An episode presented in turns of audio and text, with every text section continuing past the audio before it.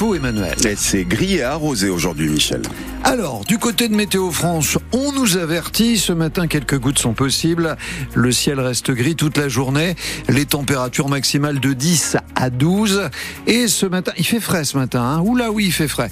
2 degrés à Évreux, 3 degrés à Rouen, 5 degrés à Dieppe et 6 degrés au Havre. Bon, on va pas se mentir, hier vous avez vous aviez raison Emmanuel, je dois je dois l'avouer.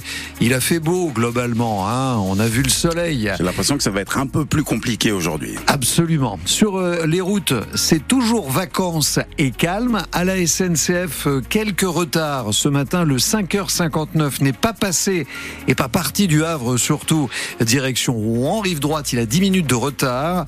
Le même train dans l'autre sens, vous êtes à Rouen, direction Le Havre, 5h 59. Vous pouvez encore courir à l'attraper. Il a 20 minutes de retard. Le 6h04, 5 minutes de retard, toujours en gare de Rouen. On va suivre cela pour voir si ça se multiplie ou non ces retards ce matin à la SNCF des patients stockés sur des brancards à l'accueil des urgences au beau milieu des allées et venues en plein courant d'air. On est à l'hôpital du Havre ce matin, scène qu'on a encore vue il y a une quinzaine de jours. Une trentaine de patients stockés ainsi en plein courant d'air. Ça fait plusieurs mois que le personnel alerte sur le manque de lits, le manque de personnel, les situations inacceptables qui se répètent. Ils manifestaient de nouveau hier sur le parvis. Lila Lefebvre, vous étiez à leur côté pour France Bleu Normandie. Des poches sous les yeux, Capucine, infirmière aux urgences, le rappelle, ça fait des années qu'ils réclament des lits. On est fatigué, on n'a pas de situation euh, qui change, c'est toujours des lits qui stagnent. Et qui sont régulièrement insuffisants pour accueillir tous les patients qui arrivent aux urgences, comme le 12 février avec 130 admissions au lieu de 110 et 33 patients stockés dans les couloirs. Ouais, L'accueil dans un sas en plein courant d'air, dans des conditions euh, inadmissibles. On n'est pas comme la direction le dit, euh, fleur au fusil, soit de venir travailler tous les jours, c'est pas le cas.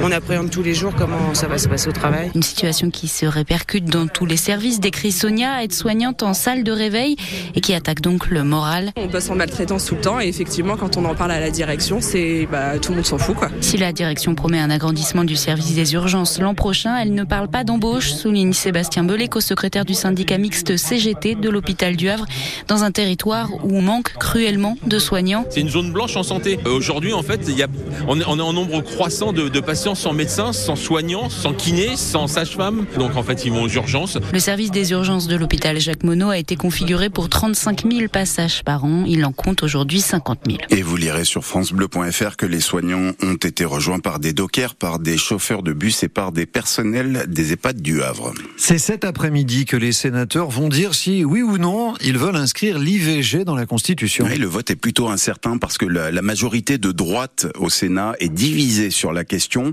Pour que la réforme passe, il faut que les sénateurs l'adoptent exactement dans les mêmes termes que l'Assemblée nationale.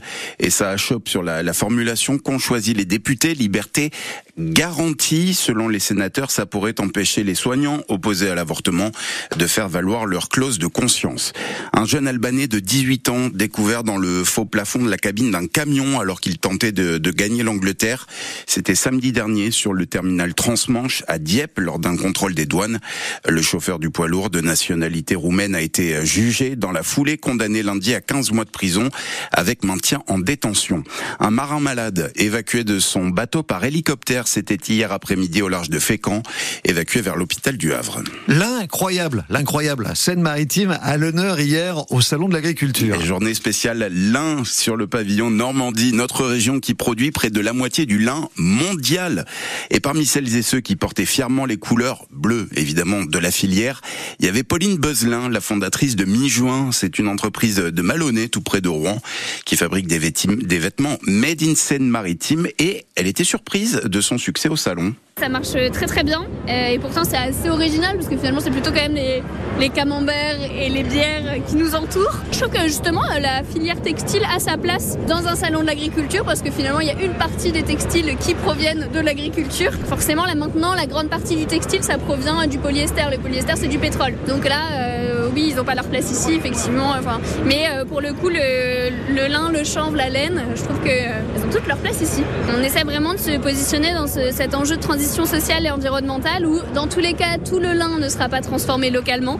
Mais si une partie du lin pouvait être transformée localement et servir en fait ce marché français européen, ce serait quand même euh, sacrément intéressant. Il y a beaucoup d'enjeux qui font que je suis très contente qu'on mette à l'honneur ces filières. Pauline Beuzelin de, de l'entreprise Mi-Juin. Mi-Juin, c'est la période où les champs lin sont en fleurs, fleurs bleues, lin de Normandie qui est tissé, filé dans les Hauts-de-France et donc fabriqué ses vêtements dans son entreprise de Malonnet. Et puis un quart de finale de Coupe de France Ah au bon stade Diochon.